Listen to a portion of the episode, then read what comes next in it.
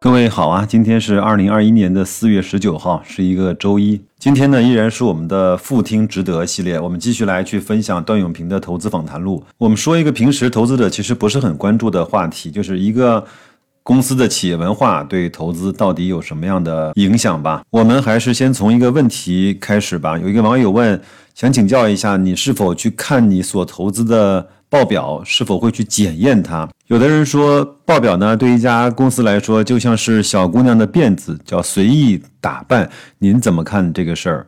段永平说：“我对自己呢真正了解的公司很少细看报表，但了解以前会看，至少是应该去看。我一般呢会去先了解企业文化。如果我觉得我没法相信这家公司，就连报表都不会看的。”从这个话题呢就开始引出来了。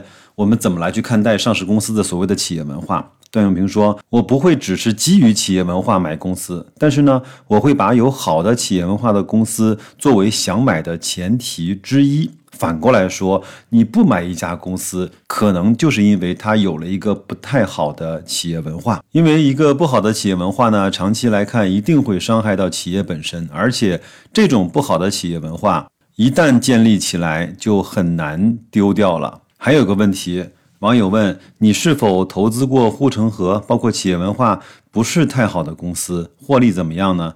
段永平说，如果我不喜欢一个公司的企业文化，我是很难下手去买它的。那文化两个字真的能够去解释所有的事情吗？段永平说，基本上可以去解释那些败事有余的事情。投资呢，应该去看重那些让企业更健康、更长久的因素。企业文化呢，作为过滤器非常有用，也非常有威力，为段永平呢避免了很多的错误。怎么选出来一家对的公司啊？有可能是能力问题，但是。不选那个错的公司是一个是非问题。那我们来看一看段永平是怎么来去界定他所谓的一个上市公司的企业文化的。他说，其实呢和做企业是一样的，不是买一家公司的股票，而是要抱着成为他公司股东的心态。我首先看他能够是否能够长久，这是看得见的。如果这个企业呢？急功近利，那我就敬而远之，不管它短期之内看起来有多红火。那有一个网友问，到底如何来判断企业文化的好坏呢？标准或者是共性是什么？段永平说这个问题很大很笼统，但是呢，就我所知，企业形式是以利益还是以是非为标准，这个呢很重要。如果凡是以利益为标准的，我就不太喜欢，因为他在他的访谈录的开篇呢就讲。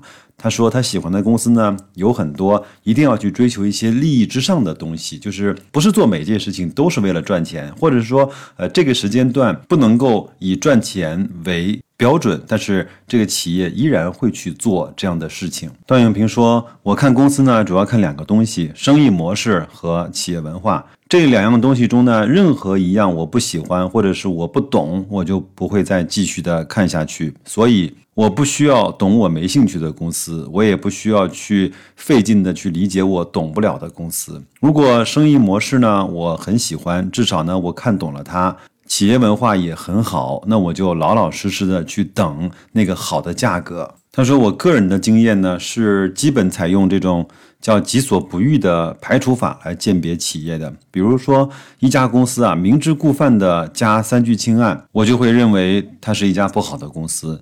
又比如呢，一家为五百大而五百大的公司，我认为也应该去小心。有一次，段永平在上新浪财经的时候呢，他说，如果有一个公司啊要去做一些违背企业常理的事情，如果这个公司不讲信用，这就不是一个好公司。这样的公司我就不会长线做，不会投资它。以前呢，白老师经常在节目里讲啊，投资一家公司的标准呢，就是晚上睡得踏实，手心呢微微出汗。其中晚上睡得踏实，可能很多人不知道是一种什么样的体验。如果你买了一个你完全不懂的公司，突然暴跌了一半，我问一下，你还能睡得踏实吗？当然，你说我买了一万块钱的，那你随意。如果你买了整个你可支配资产的百分之五十呢，你这个时候还能睡得着吗？所以这个时候呢，有着诚信的企业文化的公司，哪怕是暴跌了百分之三十五十，你依然能睡得着觉。这就是在企业文化对一个投资者的这种非常大的影响。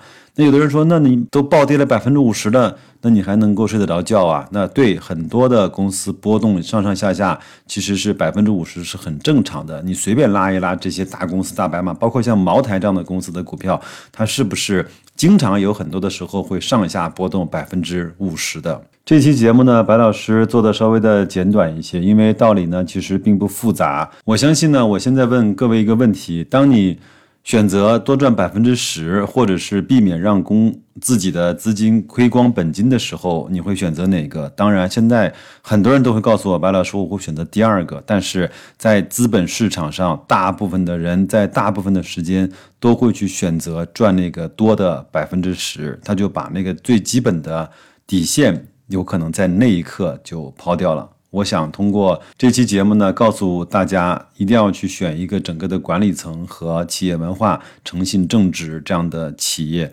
哪怕你对这样的公司下手的时间点是错的，可能付出了一点点更高的成本也没有关系。但是你对一个不诚信的公司，哪怕你在多好的价格去买入，它永远会有一万种的办法去收割你的财富。好吧，这就是我给各位的吐血建议。那就这样吧，祝各位在新的一周工作愉快，投资顺利，再见。